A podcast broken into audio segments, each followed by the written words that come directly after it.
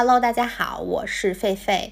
这次咱们要感谢 BU 日抛小白盒对本期节目的大力支持哈。BU 日抛小白盒是一款非常有设计感的小玩具。小玩具总是咱们女性的刚需嘛，而这个 BU 在我看来最与众不同的一点呢，就是它的这个日抛头设计，用过即弃，干净且安全，不用像男朋友一样反复清洗。男朋友来来去去的嘛，结了婚也会离婚，而 BU 日抛小白盒永远为我们守候，永远精准提供服务，并且永远精致美丽。它不会变胖变邋遢，它也不会说话讨人嫌。这款产品品呢，双十一期间咱们当然是有听众福利的啦。详细信息呢，欢迎大家查看 show notes。下面开始咱们今天的正文部分啊。作为章子怡女士多年的粉丝，或者不如说是玉娇龙和宫二小姐的粉丝，听说她离婚的消息，其实还有点子小惊喜的。我太想能够再次看到这张杀气腾腾的脸出现在大荧幕上了，而不是在综艺上分享育儿经秀家庭幸福。虽然当然了哈，婚姻家庭幸福也是非常好的，但是有才华的人嘛，总是让人有更大的一些期待，不是吗？这次离婚事件我研究了好几天，其实都不知道该怎么评论。嗯，我没结过婚，是真的没经验，并且人家章子怡跟汪峰好像也没有什么 drama，就是非常体体面面的就结束了。所以说一顿 research 之后，我还是想借这个契机。来聊聊章子怡女士的电影作品吧。说实话，或许我真的不能够称之为章子怡的粉丝，我真的算是影迷了，因为我看过非常多她的电影，而且非常喜欢。如果说粉丝的定义是指把一个喜欢的明星当成一个完美女神去看的话，那我好像还真不是吧。我觉得我对章子怡的兴趣就在于她本身是一个非常复杂的人。我觉得她身上有非常多，嗯，很矛盾的特质，就又世俗又高傲。她又有那种骄纵的少女气息，又有一股那个精明的姨味儿。她长着一张非常工整的、非常紧绷的小尖脸，但是却配了一对涣散的、非常不聚焦的眼睛。国际章这名号也是这样吧，一半是敬佩，一半是讥讽，人家也照单全收。我非常爱看章子怡招摇过市、大杀四方，这个就好像我爱看张兰直播、金姐喷人、向太带货一样。我觉得这些女性。都是那种层次非常丰富，并且风格非常浓烈的人吧，嗯，非常的复杂，就只能说是非常的复杂，就是这种新伦理和旧道德呀，他在身上交织，交织出一种咄咄逼人的气质。我觉得他们在世俗意义上的男性与女性的领域中，他们都要拔尖儿。嗯，换句话说，我觉得他们就是当代中国的这种 hermaphrodites。美神与财神，对吧？在此融为一体。当然了，我觉得各位 hermaphrodites 也还是有非常大的不同的。兰姐和金姐都有一股坎普味儿，总是披挂的一身金光灿烂的，并且她们都有一种非常悍然的母性，就好像是这个地母和秦琼尉迟恭的结合体。向太在这个基础上呢，我觉得她还有一种明清武侠小说的味道，英雌本色，深不可测。再做出那种贤妻良母的架势，总觉得背后有一个女版的宋江；他再摆出那种和蔼可亲的样子，总觉得脸上带着一些嘲讽的神情。明年万圣节 cos 向太的朋友，或许还是买不起鸵鸟毛的华伦天奴貂，但是咱们可以往这蔑视众生这个。神情这个方向上面再演得更细腻一点哈，没有说相太不好的意思哈，就是非常有生命力嘛。而这个章子怡又不太一样，我觉得她没有那个坎普大姨们那种非常厚重的母性，她也不太适合特别华丽的装扮。最近在网上看到那个零零年代她约会霍启山的视频特别火嘛，她穿着这个小吊带配宽大的牛仔裤，整个人非常的轻薄挺拔，看镜头的样子又挑衅又得意，并且青春洋溢哈，堪称完美的 Y2。K 辣妹，后来呢，就是在那个非常精彩的芭莎时尚夜上，她在合照的时候，瞬间把那个夹克拉下来摆 pose，就那个要拔尖的劲儿，让人觉得说依然是宝刀未老哈。玉娇龙变成宫二了，沧桑了一点，但是仍然非常锋利。虽然她一度也要拔尖做一个中国好后妈，像这个玉娇龙苦练武功一样拼命的做贤妻良母，但是总觉得那不是她最精彩的样子。比如说兰姐吧，拉扯汪小菲的样子就非常精彩。汪小菲的胡话衬托的对面那个力挽狂澜的兰姐更加神采飞扬。但是章子怡女士还是自己独美的状态最好，就像她那些最经典的角色，其实都是一个人单打独斗。最近这个千禧年复古大流行，这种千禧年的 Mean Girls 也回潮了。我记得我小时候看我妈的时装杂志，哈，像是这个 Paris Hilton 这种非常典型的这种 Mean Girls。他们的评价还是非常负面的，嗯，反而现在大家觉得，哦，这个帕里斯希尔顿她还挺有趣的嘛，像是这个章子怡，我觉得也是一样，以前的时装杂志编辑好像都不怎么喜欢她吧，总是说她很功利什么的，说她勇闯好莱坞，时尚品味还不够好，穿裙子穿的跟个蛋糕似的。那个时候他们似乎更喜欢那些很文艺的、很随性的。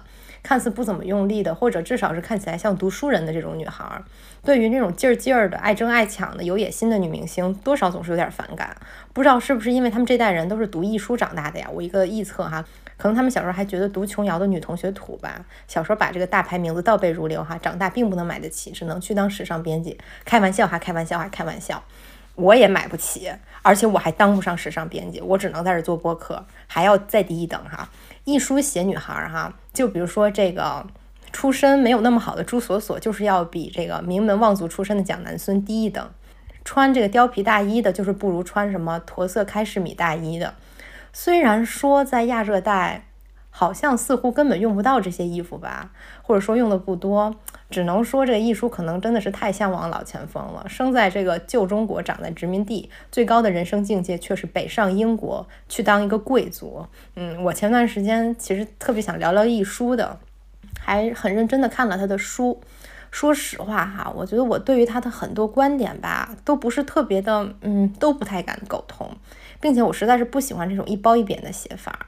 比如说，我觉得我为什么喜欢张爱玲呢？就是因为她非常平等的戳穿每一个人，没有一个人在她笔下是不爬满跳蚤的，没有一个人她看得起。但是也正因为如此，我觉得在她揭示的这种巨大的残酷的背后，是她非常平等的慈悲，她非常平等的戳穿每个人，又去理解每个人。但是我觉得一书就是缺乏这种慈悲的，他还是在写那个中世纪的童话故事。灰姑娘要姿态好看才有王子来接，而有些而有野心的女孩呢，因为穿了红舞鞋就要被砍去双脚。我觉得这种幼稚吧，其实暗含着一种人类原初的残忍，就好像小孩子才能轻易的踩死一只蝴蝶，而成年人就做不到。在这个张爱玲那里吧，没有一个人是姿态好看的，人人都非常不堪。当然了，其实我觉得也不应该把流行小说和这个严肃文学放在一起比较哈，毕竟我觉得。一书对于这个老钱身份和这个珠光宝气生活的向往，可能真的是因为他年轻时候从未有过吧。不好意思，有点命了哈。但是我在看他的这个书的时候，就经常有一些疑问吧。就是你比如说喜宝，他怎么能够不考 A level 就直直升剑桥大学呢？而这个续存资哈，能随便送人一个苏格兰城堡，竟然却被一个苏福磊给拿下了，就感觉说这对比张爱玲真是太残酷了吧。就这个名门之后，张爱玲倒是反复。爱去描写那些困窘和饥饿，我觉得他对荣华富贵反倒是有种倦怠感，他就觉得很多很多的钱和很多很多的爱，他都会消失。美女就算不死，也会变得丑恶，什么都留不下来。当然了，插播一句哈，这倒不是说我觉得出身名门就一定眼界高哈。耶稣的不过就是木匠的儿子，而且我也非常的喜欢余秀华老师嘛。关键我觉得还是不要去自欺欺人吧。我觉得艺书的硬伤还是因为对很多的问题。回避避而不谈，流行小说还是要给人造梦的吧，也不能处处揭露，不能处处去戳人肺管子，所以说也是有情可原的。同为香港人，不知道易叔怎么看向太的哈？他没有写过向太，好像他只嘴过李嘉欣，没去评论过向太，可能也是怕被抓到直播间去卖货吧。但是在我看来呢，我觉得向太这不是就是发迹了的朱锁锁吗？可能朱锁锁后传就是向太的故事。就他一个这么有生命力的人，穿一身这个几几十万的紫色鸵鸟羽毛，我觉得毫不奇怪呀。不光是貂，还得是紫紫色的，就是要大大方方展示出来。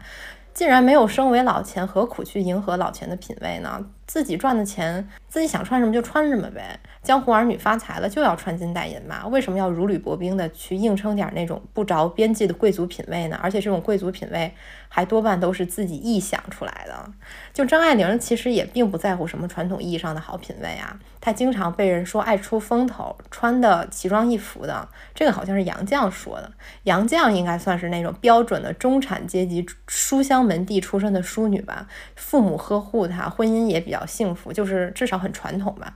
您要是觉得这个没落贵族张爱玲的文章是意境卑下，甚至还说她长得难看，其实我觉得人都有自己的局限哈。杨绛觉得张爱玲很奇怪，但我们现在看她照顾一个生活不能自理的钱钟书一辈子，也觉得又是何苦呢？对吧？张爱玲不在乎和这种倦怠感，我觉得从某种程度上真的也是一种奢侈。所以说从这个角度，真的也不能怪艺术啊。名门望族的衰落。只有张爱玲才有机会冷眼旁观，这就已经是躺赢了。这个方面就跟《卧虎藏龙》里的这个玉娇龙有点像吧。不在乎的态度才是最大的凡尔赛。众人兢兢业业要得到的东西，他们这些小女孩已经厌倦了。最近那个 miu miu 这个品牌，号称是真富家千金才买的衣服，不保值也不贵气，只适合从十二岁开始买奢侈品的小女孩。因此呢，买香奈儿的不一定是真有钱呢，买这个 miu miu 的才是真的财大气粗。虽然这个说法是有些恶俗了哈，但是从这个角度说呢，玉娇龙的任性才是终极的奢侈品嘛。锦衣玉食的生活，他都能说不要就不要，对伦理纲常更是非常。无所谓，对谁都是说爱就爱，说翻脸就翻脸，这是李慕白终其一生都达不到的境界。嗯，我觉得他吧，顶着大师的名号一辈子，嘴上说他又是上山修行，又是静坐多时，达到多高的境界，其实却过着最世俗的日子。八戒朝中权贵啊，也就是这个玉娇龙的爸爸，你就给他送剑干什么的？就是也不敢这个违背礼教去娶那个于秀莲啊，怕背上这个骂名以后不好混，战战兢兢到快死了才去放下这个道德的重担，跟他这个。喜欢互相喜欢多年的爱人于秀莲表白了爱意，而且这个还是在玉娇龙的这个点化之下。上次这燕燕燕燕跟我说，说这江湖上广为流传的这玉娇龙和李慕白有情欲的说法是徐浩峰讲的，然后我就去看了一下他的《刀与星辰》，发现这还真是一个哈中老年男性的视角的一个诠释。就他看所有故事，归根到底都是一个老头子的一生。他说什么呢？他说这个《红楼梦》讲的是一个男人和三个本不该互相干涉的女人度过一生的故事。就是说这个林黛玉、薛宝钗再加上谁史湘云，他们三个不应该是。互相有关系的，而是这个贾宝玉的三个阶段，我就觉得，嗯，而这个卧虎藏龙呢，则是一个男人寻欢的故事，我真的是有点黑人问号脸啊，不知道他怎么能觉得李慕白是那个卧虎藏龙的主角？我觉得全片里只有玉娇龙本人有这心灵成长和心理变化，而徐浩峰呢，竟然只能看出男人的心理障碍。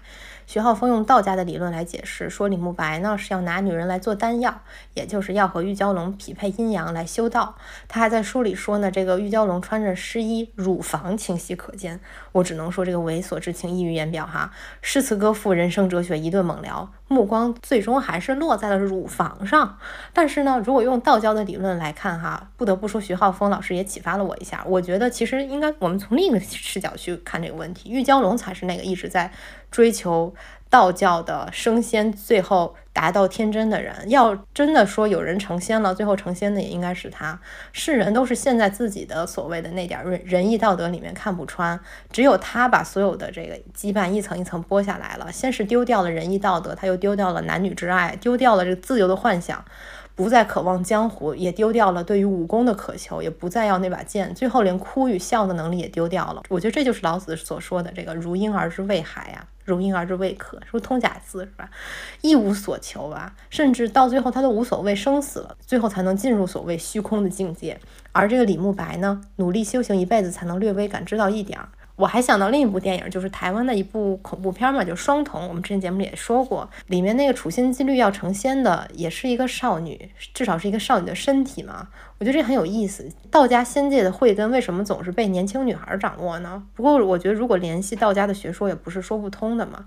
既然你说无为即是为吧，对吧？按照老子的观点。越看起来弱势的人才可能越近乎于道。所谓的这个天门开合，能为雌乎？不知道能不能这么理解哈？就章子怡本人，她有一张非常充满欲望的脸，但是在电影里面就转化为这女侠对求真的渴望。而这个玉娇龙最后失掉了锐气，我觉得并不只是被社会锤了，更主要的是她近乎道了，她什么都不不需要了。他说：“这个武当派是酒馆畅聊，他不稀罕时，他还是刚刚启蒙，他开始看不起李慕白，开始发现他其实有虚伪的一面，但是又不那么清楚，并且其中可能包括一些当时道听途说的，比如说从碧眼狐狸那儿听说的这个潜规则，因此感到不屑。”但其实主要还是对自己向往多年的江湖，还有这个自由的概念产生了一些怀疑。而这徐浩峰呢，却解读成玉娇龙在骂道家的双修术，还说这个李慕白看到有年轻漂亮的玉娇龙，立刻就忘掉了多年的这个旧爱于秀莲。我觉得这个解读就稍微有点偏颇了吧，或者说稍微有点绝对。见到了年轻女孩就立刻忘了很多年的旧爱，我觉得这个是一个很没见过世面的男屌丝的行为啊。李慕白虽然是一个假高士真俗人，他也是吃过见过的，总不至于这么不体面吧？就算是他心生好感吧，也不至于说立刻就要生扑漂亮女孩了。嗯，但是我觉得徐浩峰老师说的也是对的哈，就是他俩也不是一点没有男女的意味。用徐浩峰的视角看，属于是一个老男人好色；但是从玉娇龙的角度看呢，我觉得这是一个女性，一个年轻女孩吧，对男性权威祛魅的过程。他一开始觉得做大家闺秀太虚伪，他就去向往江湖的自由。后来他又发现江湖非常虚伪，他就只在乎武功和清明宝剑。一个女孩在男性主导的世界里，总是容易总是容易分不清对方到底是要剑还是要人呢？李慕白这种老男的吧，地位是有的，真本事也是有的。江湖上似乎只有他一个人还指导得了玉娇龙，但玉娇龙呢，又不能确定他是真心惜才还是巧言令色。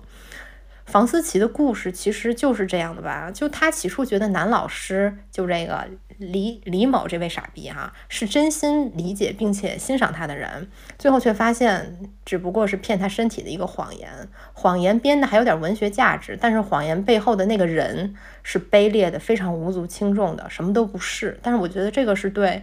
年轻人、年轻的女孩来说最难明白的一点儿，房思琪还不懂对文学的渴望，不等同于对教文学的人的倾慕。就好像玉娇龙，其实他心里最渴望的是清明宝剑，却在追逐宝剑的过程当中，误以为这是对李慕白的爱，并且忽略了像李慕白和江南鹤这些大师背后也都有卑劣的一面。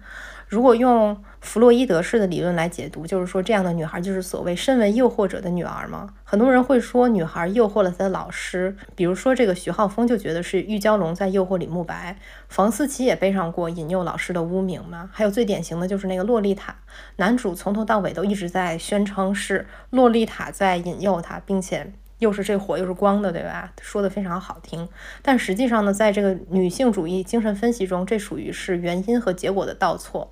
女性肉体的价值是由男性凝视决定的，女性自己是没有决定权的。在这种关系里，女性是被动的。就比如说房思琪那个长得不好看的同学吧，和她一样有才华，但是没有办法受到傻逼李某的青睐。当然，这个青睐是带引号的，因为这是傻逼的青睐。嗯，而这个玉娇龙如果不是美女的话，李慕白会不会教她武功，我觉得都不好说。但至少不会有兴趣在竹林里跟她暧昧。后来他俩的这层关系被于秀莲给看穿了嘛？就所有人都觉得是玉娇龙的过错，包括玉娇龙自己也对此有罪恶感，觉得就为这么点不明不白的男女之情，就该对李慕白的死负责。在我们旁观者看来，李慕白才是那个引诱者，并且他是一种操控式的引诱。用这个房思琪的说法，就是诱奸嘛。嗯，我觉得李慕白的死吧，就是自己负责就好了。毕竟从这个年轻少女的角度来看，这些老男的有什么值得引诱的呢？比起正当年的张震啊、周润发的这个老脸、老肚腩，还有松弛的皮肤，还有什么好处呢？而且这都不算最差的，对吧？这就不如使用一下我们的 BU 日抛小白盒，日抛头非常适合女侠风餐露宿的生活，又干净还不会控制别人，就像年轻新鲜的张震一样啊。房思琪和玉娇龙的处境更大的悲哀之处在于，女人自己是没有语言的，在这个父权制的世界里，哈，她要去理解这个世界，只能以父权制的巧言令色为语言，而这个语言当中，处处是针对自己布下的陷阱呀。玉娇龙真正意义上的恋爱，我只能接受他在新疆跟罗小虎那一段，而且我觉得这一段吧，也够他看破男女之情，继续修仙了。嗯，罗小虎也就是我们的这个大帅哥张震老师啊，我们节目里也反复夸奖过他的美貌，只有这个年轻新鲜的肉体才配从打架打到床上。我觉得这就跟《百年孤独》的开头简直如出一辙。说回来，电影哈，章子怡和张震的相配也在气场上。章子怡气场非常强势，张震是个沉默的帅哥，看起来忧郁，其实并没多想什么，感觉他就该跟随一个狠人女朋友浪迹天涯。小时候被孤岭街杀人事件里的小明控制，长大了被玉娇龙控制。张女士嘛，从来也不是性感肉蛋型的女性，也不是那种演播。流转身段柔软的仙女啊，她的这个性场面都特别有进攻性啊，杀气腾腾的。但是我作为一个女观众啊，就觉得非常舒适，因为她姿态是非常主动的。男性在她这里就是一款大型的生化版 BU 日抛小白盒。我觉得哈，这 BU 特别好的一点就是它有这个盲文卡片，而且甚至在机身上也有盲文，就是每个人都平等的享有性的权利嘛。我觉得在 BU 这这个产。品上就体现的特别明显。再就是我觉得 BU 的感受是非常循序渐进的，不会一下上来就很猛哈，以及。嗯，很多小玩具都是只有一个按钮的嘛，很难就是说非常精准的去调节。但是 BU 有三个按钮，各司其职，可以说是，呃，可以把女性的感受把控的非常的微妙，非常喜欢。这《卧虎藏龙》里的罗小虎呢，不甘心被玉娇龙甩，但是又不听人劝，最后大闹结婚现场。二零四六里的周慕云作为一位男绿茶，小心思非常的多，很难想用就用。总之最后呢，都闹出很多 drama 来。而这个 BU 小白盒就不同了，想用的时候咱们安上一次性日抛头，医用级材料，非常的安全且干净，抑菌效果达到百分之九十九点九，配合套盒里的抑菌棉片和润滑液，使用起来非常的方便。用完不用洗，可以直接扔掉。这方面。男性的 genitals 要甘拜下风。更重要的是，它提供的只是单纯的快乐，没有人世间的烦恼，不用为了使用权在事前绞尽脑汁的花言巧语装可爱，也不用怕事后对方 drama 纠缠大闹特闹。这个小白盒就与我们银行卡里的钱一样，永远静静的等待我们使用，并且永远属于我们。最近小白盒也是给我的生活提供了很多快乐哈。我当然不能。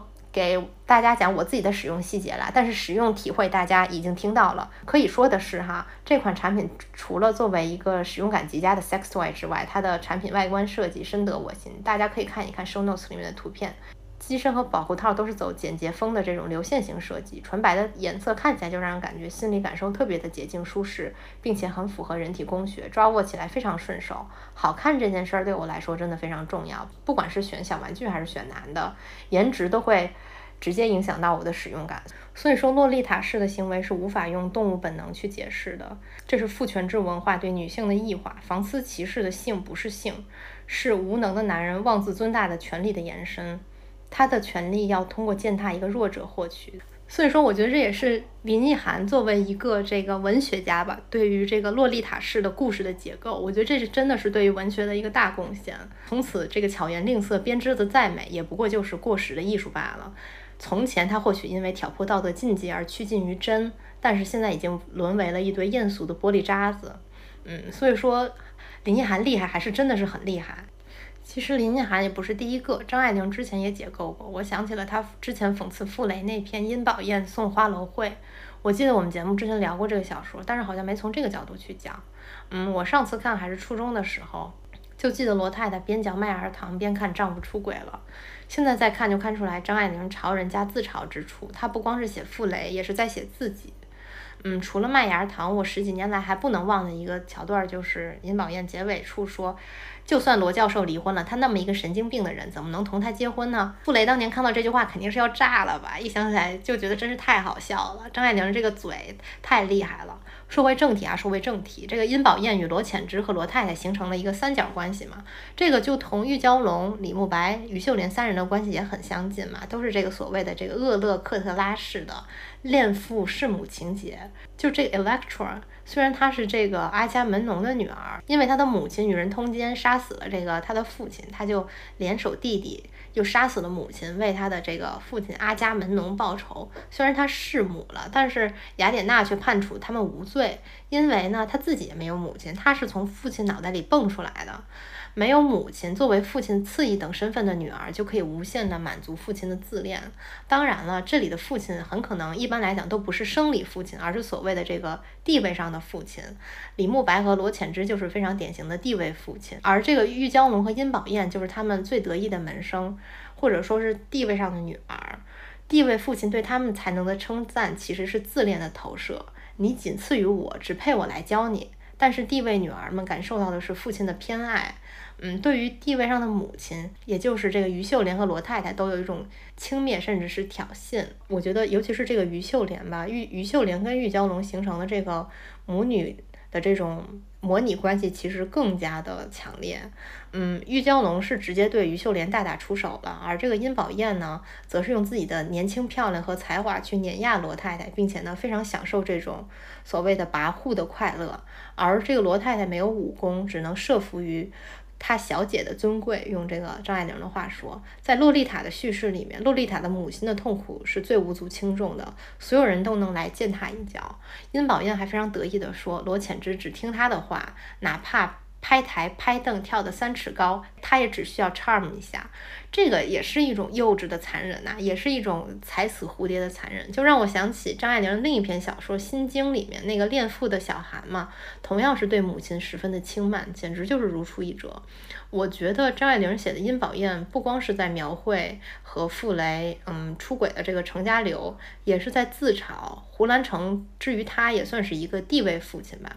这种早慧少女的自鸣得意，他肯定是深有体会的。嗯，殷宝燕对罗浅之的操控，也让我想起了那个古奇润一郎的《赤人之爱》里面那个恶女，就叫内奥米，是吧？就她就是以这个引诱者的身份去操纵收养她的男主人。双方的权力关系看似被颠覆，其实这个内奥米、纳奥米，他作为这个性欲对象的身份，仍然是由这个地位父亲所所塑造的。嗯，男主被他操控，被他侮辱，也这个心甘情愿。而这个内奥米呢，他也非常尽情受用着地位父亲对他顶礼膜拜，对他献上整个人生。这个其实就跟罗浅之给殷宝燕写的信如出一辙呀。信里面说什么？你是我的女儿，我的王后，我坟墓上的紫罗兰，我童年回忆里的母亲。在这个罗浅之和殷宝燕的想象当中吧，他们在只有他们两个人的王国里，成为对方身份的一切补足，彼此粘连，难分难舍。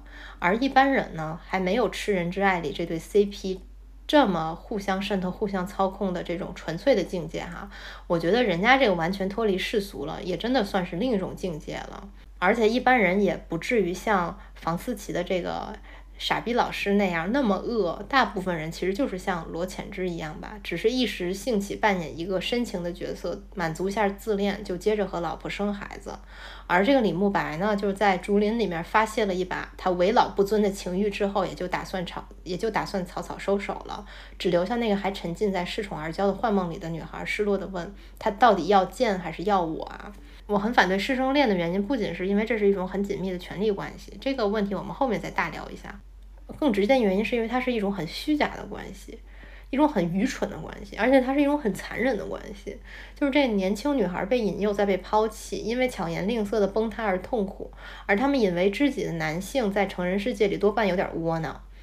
罗浅之呢，在国外是一个孤苦的穷学生，回国娶了孤苦穷亲戚，在课堂上自我陶醉，意淫十四岁的朱丽叶。李慕白呢，虽然是很有江湖地位的啊，看起来似乎不窝囊，但是呢，他的名声是在牺牲了他最爱的于秀莲的一生的基础上建立的。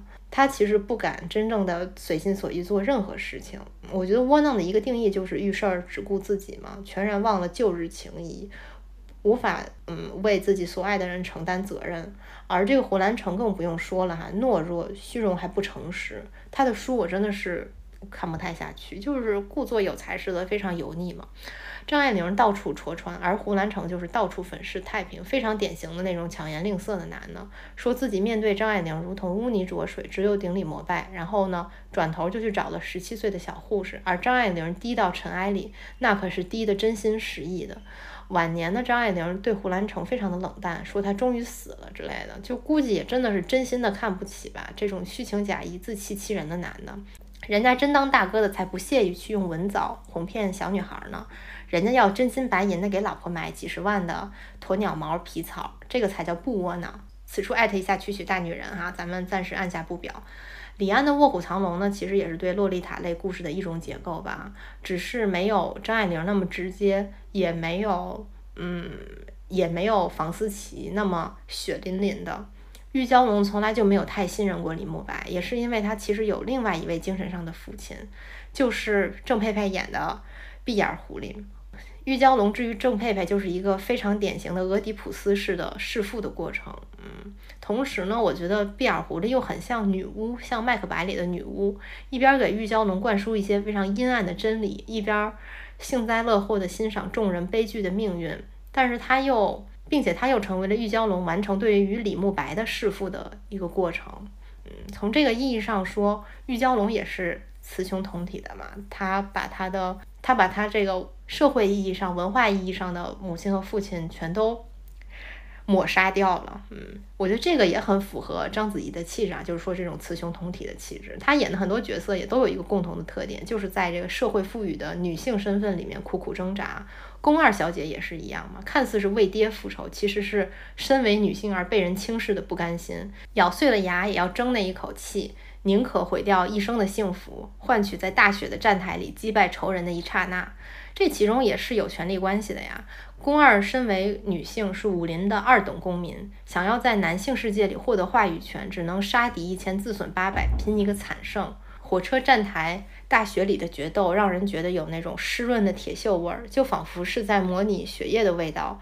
宫二小姐剑拔弩张，她的脸上却有惨淡的光彩，就好像阴雨天暗淡的月亮一样，沉默的流血，一言不发。我觉得她真是比哪个硬汉都要坚毅，不聚焦的眼睛却好像是在冥想。我觉得这就是章子怡女士的。出彩之处吧，就是总是有那么一点超然的味道。尽管这个咬牙赢了决斗，宫家的武功能不能传承，宫二其实并不关心，他宁可多关心一点自己未尽的恋爱。这个和玉娇龙其实也很像啊，最后也完全没兴趣去传承李慕白的剑法。他们终归还是。脱离了父系的血缘制，并且不想当个女性的大爹。他们越到后来越只是为了自我而活着，为了证明自由意志一瞬间的存在，可以勇敢接受自己命运的悲剧。这是非常古典的英雄主义。宫二虽然肉身尚在，但是他的自由意志选择了自己生活真正终结的时间，也就是说，终结在那场决斗嘛？这何尝不是人面对命运的惨胜呢？我不能决定我的出身，我不能决定我的性别，但是我至少可以决定我的终结吧。嗯，套用一代宗师的话，女性的顿悟明明应该是先见天地，再见众生，最后才见自己。咱们书接上回啊，嗯，章子怡和张震搭戏配一脸，我觉得章子怡跟梁朝伟就不是很配，只能上演那种爱而不得的戏码，甚至于连爱都算不上。二零四六里面，章子怡是想赢。而不得，所以一直不甘心。一代宗师里面呢，主角是梁朝伟，但是气势上完全被章子怡给压制住了。章子怡是明晃晃的强势，梁朝伟是暗流涌动的强势。他要和那种有脆弱感的女性对戏，才能发挥得好。就比如说他和这个非常妩媚的、千回百转的张曼玉。和这个声色美女、有点笨拙的汤唯都更加相配，但是章子怡给人的感觉就是铁骨铮铮、目空一切，人家根本不会去回应这种黏糊糊的暧昧眼神，男绿茶根本没有可乘之机。章子怡在火车上靠着受伤的张震，那个邦尼与克莱德亡命天涯气质立刻就出来了，而且这个，而且感觉这个女匪才是主谋，男匪只是为了她而默默的流血。单从这个一代宗师的故事上来看，就是从故事上，章子怡就很容易压住梁朝伟了，因为宫二。他是一个做困兽之斗的悲剧英雄啊，但是叶问呢，他是一个致力于传承传统文化的中年男子，活得非常的细水长流的。两个人在力量感上相差就太悬殊了。这个中年作家徐浩峰站在这个李慕白的立场上，就觉得哈，这个小龙和小虎谈恋爱时间。太长了，跟主题偏离太远，就跑题了嘛。作为李慕白压抑情爱的衬托，不配拍的这么长。这个在本美少女看来就不不是太能认同啊。这个李慕白、于秀莲和罗小虎都是在给玉娇龙做配的才对。这明明就是一部少女的伊利亚特加一部少女的悉达多嘛。就连这个阿雅史塔克都只能作为全游的一条线而存在。而像这个卧虎藏龙一样以一个少女为出发点去讲人一生的执着与看破的作品，实在是太少了。我觉得不应该被埋没。多说一句哈，玉娇龙他爸爸当年被发配到的是伊犁，那罗小虎呢，是不是他就应该是一个哈萨克人呢？我觉得这个乌孙男性哈，真的是五十六五十六个民族当中的一一大枝花，又高又帅的概率是非常高的，长相非常奇妙的介于这个通古斯人和斯拉夫人之间，可以参考一下《甄嬛传》里的叶澜依，对吧？所以说相比之下，张震的面孔和身材少了一点那种高纬度人类的厚实的味道。就他也不是胖，就比如说人家叶澜依，人家也很苗条，但是他就有一种厚实的味道，就像一个雪堆出来的人一样。不过呢，我觉得张震演一个哈萨克人吧，总体上来讲也说得过去。就考虑到他当年应该已经是穆斯林化了，那应该还是很爱干净的哈。那么玉娇龙跟他谈恋爱的话，在那个小山洞里的卫生条件应该是很不差的。所以说，你看我们美少女就很在意这些细节问题。而这个玉娇龙呢，他们家是满族人，章子怡这么一张毛笔勾线一样的细眉淡眼的。面孔呢，其实就特别的合适了。但是推掉这个角色的舒淇，其实她长得就太南方汉族了，怎么看都不像是一个满族格格哈。她演聂隐娘，我也觉得稍微有点别扭，因为她长得也不像河北人。考虑到这个古代的这个人口流动性比现在更低，各地相貌差异其实多半也会更大。而张震呢，他演一个不求上进的魏博节度使，倒是也说得过去。他的脸和气质还都挺万能的。我之前看博尔赫斯的《恶棍列传》里面有一个海盗郑寡妇，嘉庆年间活动在中国南方的海域，从澳门到那个安南吧。我读这篇小说的时候，全程带入的其实就是舒淇的脸，一个晚清武侠版的这个千禧曼波。郑寡妇自比为狐狸，最后带领海盗们归顺朝廷，得以安享晚年。章子怡不像狐狸，他们有那个狡黠的舒服劲儿。如果她演海盗头子，感觉她就是宁死不投降的那种。她就像一个小型肉食类猛禽，脚不沾地。轻盈迅猛，就好像玉蛟龙一样，在屋顶上飞，在竹林里飞，最后消失在云雾之中。在章子怡之前嘛，还有一位在竹林里飞的侠女，就是徐峰。我觉得徐峰和章子怡的外形都是天生的侠女。身形非常矫健，目光非常犀利，并且她没有非常强烈的女性感，嗯，不性感也不娇弱。章子怡在《一代宗师》里面演宫二，素面坐在一群浓妆的妓女前面，就让我想起张祜的诗嘛：“却嫌脂粉污颜色。”虽然，但是却嫌脂粉污颜色的脸，在女明星的合照里其实非常容易被艳压哈。但是在大荧幕上就显得非常的遗世而独立。毕竟一个好的女演员也不是去艳压别人的，是吧？就是艳压不是女演员的使命。看现在一堆这个女明星啊，穿大婚纱走红毯，就是争相。当大美女，然后网上还有比一比谁腿长，我觉得这太无聊了。平庸的 AI 美女太多了，但是像这个章子怡和徐峰这款的侠女就太少了。徐峰与章子怡也不尽相同哈，徐峰的气质就淡然许多，他一出场就像世外高人，但是章子怡脸上就多了很多欲望，感觉她总是要经历很多坎坷，最后才能得道成仙。但是世事难料，徐峰后来成为了这个汤臣老板娘啊，又是成功的电影制片人，婚姻美满。儿孙满堂，我觉得他是绝对是世俗意义上标准的人生赢家。而章子怡呢，嫁富豪没嫁成，带有点这种合约性质的婚姻，不知道能不能这么说哈，又结束了，绕了几圈又回来当女明星。而且据说下一部电影就是陈可辛的《酱园弄》，一个杀夫的故事，致命女人。酱园弄致命女人的故事梗概就是这个詹周氏被丈夫家暴，她的丈夫又不给詹周氏饭吃，几乎这个詹周氏就活不下去了。喝药自杀又被救回来，实在是无路可退了。加上多年的怨恨，于是挥刀砍死丈夫，并且分尸装进皮箱。据说直到尸体的血顺着楼板滴下去才被人发现。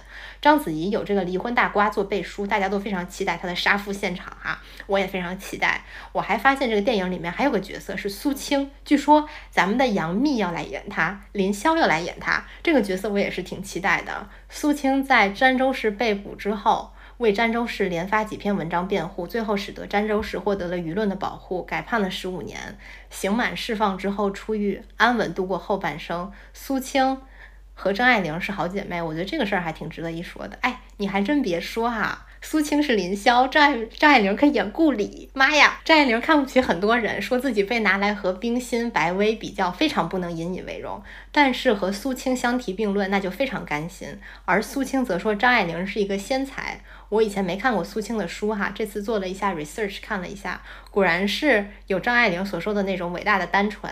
苏青和张爱玲都非常爱语，语出惊人，但是张爱玲的灵魂明显感觉比较苍老，苏青就像一个小孩一样，指着皇帝说：“你明明就没穿衣服呀。”比如说，他就在他的文章里说：“虚伪是女人的本色。”这不就是提前几十年呼应了波伏娃提出的第二性吗？就是说这个。女人是后天的嘛，对吧？他还说，我需要一个青年、漂亮的、多情的男人，夜里偎着我，并头睡在床上，不必多谈，彼此都能心心相印，灵魂与灵魂，肉体与肉体，永远融合，拥抱在一起。在当时算是非常大胆直接了。也算是一个非常激进的女权主义者吧，怪不得张爱玲喜欢她，听起来就很痛快。放到今天，这个苏青女士也应该来做播客哈，她非常适合。苏青还有一段非常有争议的往事，就是她给这个陈公博、周佛海这些个汉奸工作过，在她的。在他们的赞助下办杂志，张爱玲也为这个杂志写过文章，后来也被牵扯进去了。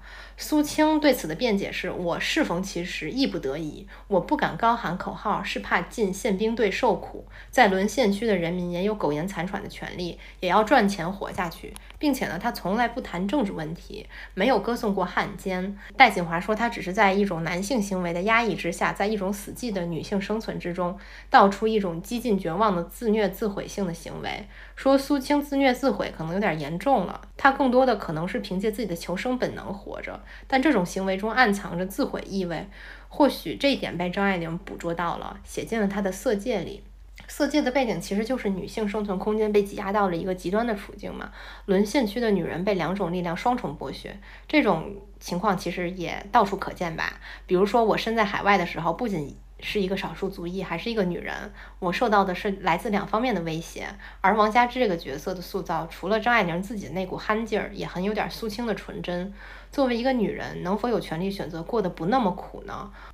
为了求生，为了活得不那么苦，而使生命当中留下了一些瑕疵，就是罪不容诛的吗？这个问题真的很难回答，我也没有办法回答。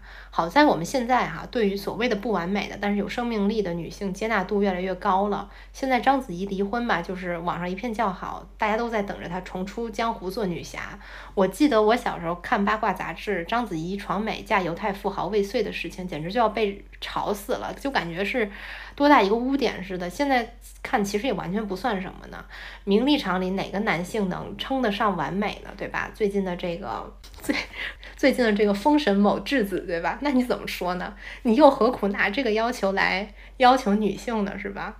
那为什么要拿这个道德枷锁来要求女性呢？是吧？章子怡的这种复杂的气质，还有一个角色，我觉得会非常适合她，就是麦克白夫人。想象一下，她这个已经不年轻的啊，苍白瘦削的尖脸，在烛在蜡烛的火光里面厉声的说道：“意志动摇的人，把刀子给我！”就非常合适嘛。我觉得比起年轻时演的那个色厉内荏的玉娇龙哈，麦克白夫人是更加纯粹的欲望和意志的化身。麦克白里面。麦克白讲的是一个宿命论的悲剧，而这个欲望则是主人公悲剧命运的一个内在动因。按照这个拉康的理论，女性是男性的一个症状。这个说法初听上去很不女权哈，其实它指的基本上来讲是，其实呢，简单来讲，它指的是父权社会内女性成为了男性一个想象的他者，女性是一个让男性恐惧的症状，但是男性又无从去理解它。